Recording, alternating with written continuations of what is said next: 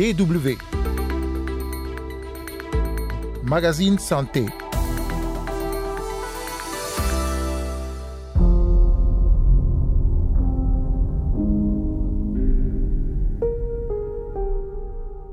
Conflits, crise sanitaire et climatique, autant de facteurs qui entravent le bien-être des femmes, enfants et adolescents. Depuis la publication en 2020 du dernier rapport d'étape de l'initiative Chaque femme, chaque enfant, l'insécurité alimentaire, la faim, les mariages d'enfants, les risques liés à la violence au sein du couple, de même que l'anxiété et la dépression chez les adolescents ont tous augmenté. Intitulé Tenir nos promesses, le dernier rapport publié durant ce mois d'octobre sur le sujet revient sur les répercussions des conflits et crises sur les plus fragiles et appelle la communauté mondiale à agir et à tenir les promesses faites aux femmes, enfants et adolescents dans les objectifs de développement durable. La santé et le bien-être des femmes, enfants et adolescents, nous vous en avons déjà parlé dans ce magazine. Aujourd'hui, nous allons tenter d'en savoir davantage avec le docteur Aboubakar Campo, directeur de la santé du Fonds des Nations Unies pour l'enfance UNICEF. Carole Assignon micro, vous écoutez le magazine Santé. Bonjour à toutes et à tous. Docteur Aboubakar Campo, bonjour. Bonjour. Le dernier rapport des Nations Unies hein, au sujet de la santé des femmes et des enfants dresse un tableau plutôt inquiétant. À l'échelle mondiale, tous les indicateurs sont au rouge. Insécurité alimentaire, faim, mariage euh, forcé d'enfants, violence, anxiété, dépression chez les adolescents. Les chiffres sont tous pratiquement au rouge. Comment expliquer cette situation? Il ne faudrait pas qu'on soit étonné de cette situation. On a multiples crises de conflits qui se passent sur euh, notre planète. Euh, ce n'est pas seulement la crise en, Ukraine qui vient juste de s'ajouter, mais il y a aussi la crise en Éthiopie, en Syrie. La situation n'est pas encore tout à fait résolue euh, en Afghanistan. nous avons des crises environnementales, donc les problèmes du changement climatique qui ont des conséquences que nous voyons avec beaucoup plus de, désastres climatiques qui se passent au niveau de la planète. En plus de cela, nous sommes encore dans les différentes conséquences de la pandémie de la COVID-19 et les, décisions qui avaient été prises, surtout au début de la pandémie, avec la fermeté des écoles, euh, avec les lockdowns des différents pays, euh, qui ont traduit effectivement à une situation qui n'était pas vraiment favorable pour les femmes et les enfants. Plusieurs crises qui ont un impact hein, sur la santé, le bien-être des femmes et des enfants, mais, mais le rapport met aussi en lumière hein, le fait que l'espérance de vie même euh, dépend de l'endroit aussi où on est né, où on grandit. Il y a un, écart hein, de 17 ans qui a peu évolué entre un enfant né, par exemple, dans un pays à revenus faibles et celui né dans un pays à revenus élevés. Cet écart a peu évolué. C'est ce que vous mettez également en lumière. Absolument. Même avant la, pandémie de la COVID-19 qui en fait euh, a mis en exergue tout ce que vous venez de dire. Mais déjà bien avant, il y a un écart qui se creusait entre les pays à haut revenu, entre les pays à moyen revenu ou bien à bas revenu. Et ceci, c'est tout simplement une traduction euh, du fait de l'agrandissement des inéquités, d'abord entre pays, mais aussi à l'intérieur des pays, euh, de ceux qui sont nantis et ceux qui ne sont pas nantis. Euh, et donc, de ce fait-là, effectivement, dépendant de là où vous êtes né, de quelle couche sociale vous êtes né, votre espérance de vie est soit Et je pense que les solutions, c'est vraiment, à un moment donné, de réfléchir sur le fait comment est-ce qu'on peut réduire ces inéquités entre les différents individus, mais aussi entre les différents pays. Puisqu'on parle de pays, euh, les pays de l'Afrique subsaharienne et de l'Asie du Sud sont beaucoup plus impactés. Hein. On note euh, les taux les plus élevés de mortalité chez les mères, les enfants et adolescents. Renforcer justement les systèmes sanitaires dans ces pays, c'est un impératif? Non seulement c'est un impératif pour les pays pour qu'ils puissent faire euh, une avancée vers les ODM, mais c'est aussi un impératif pour la sécurité sanitaire euh, planétaire. Euh, parce qu'aujourd'hui, on a vu très bien que les zoonoses transgressent leurs frontières et arrivent au niveau du monde humain. Notre sécurité sanitaire planétaire ne sera aussi forte que le plus faible moyen de notre système de santé.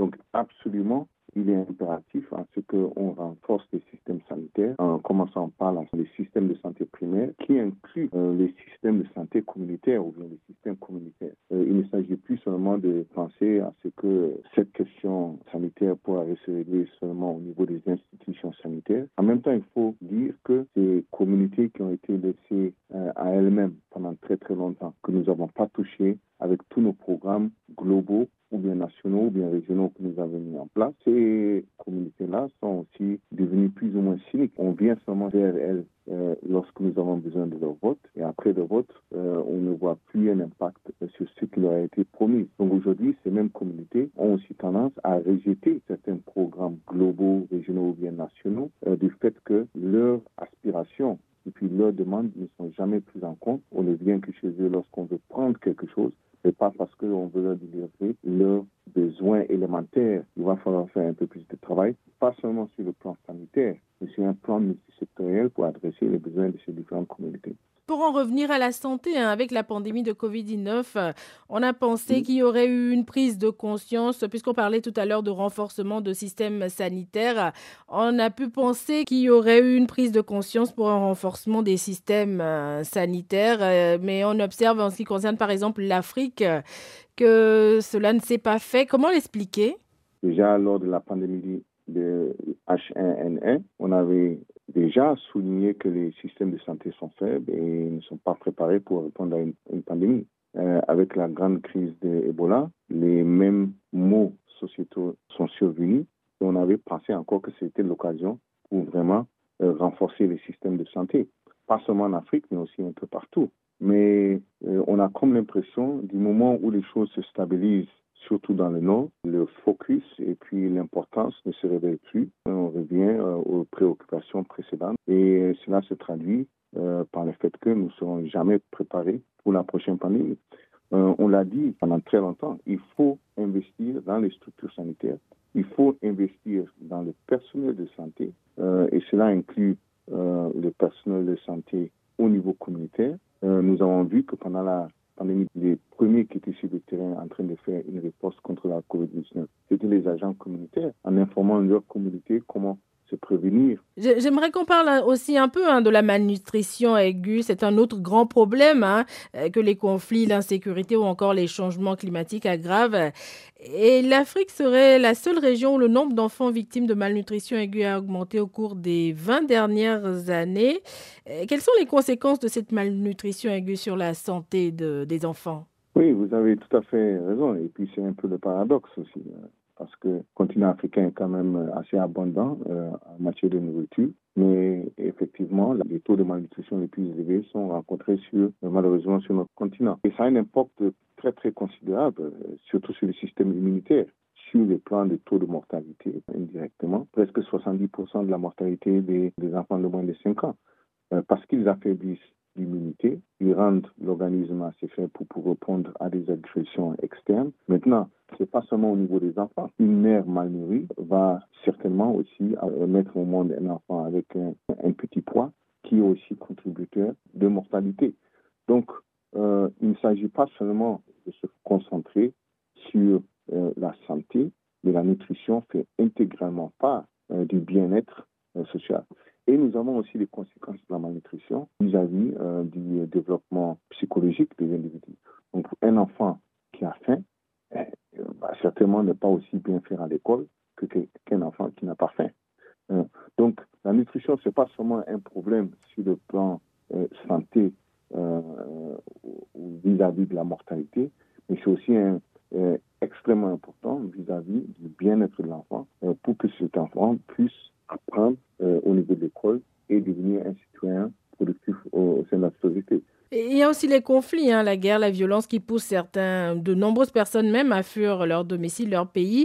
Au-delà des pertes matérielles que l'on peut enregistrer, euh, cette situation engendre aussi, a aussi un impact psychologique. Est-ce que c'est un aspect qui est aussi de plus en plus pris en compte? Le mental euh, des personnes euh, joue extrêmement sur le bien-être de l'individu. Donc, la santé mentale est extrêmement euh, affectés euh, par les conflits, euh, certainement à cause de la violence, mais le fait d'être aussi déconnecté de ses origines.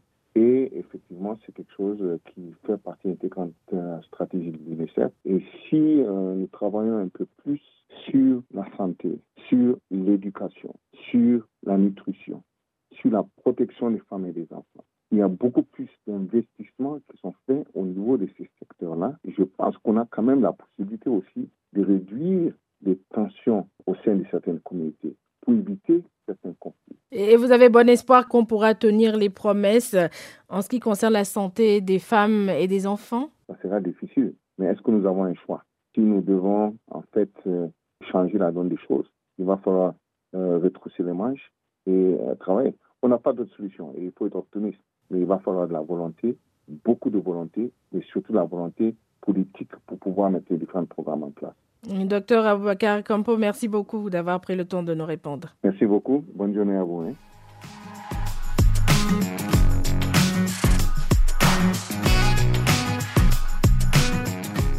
C'est déjà la fin de ce numéro du magazine Santé. Si vous souhaitez écouter ou réécouter les explications du docteur Aboubakar Campo, directeur de la santé du Fonds des Nations Unies pour l'enfance UNICEF, eh bien rendez-vous sur notre site internet dw.com slash français dans la rubrique podcast.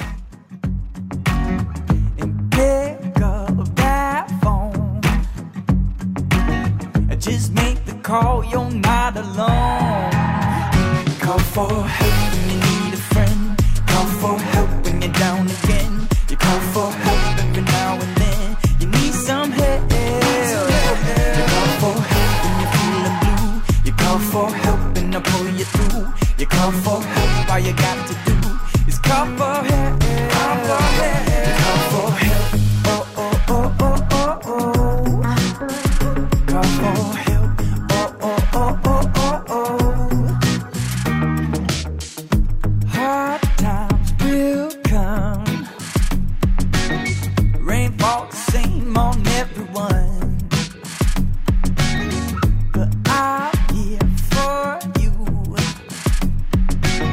Cause I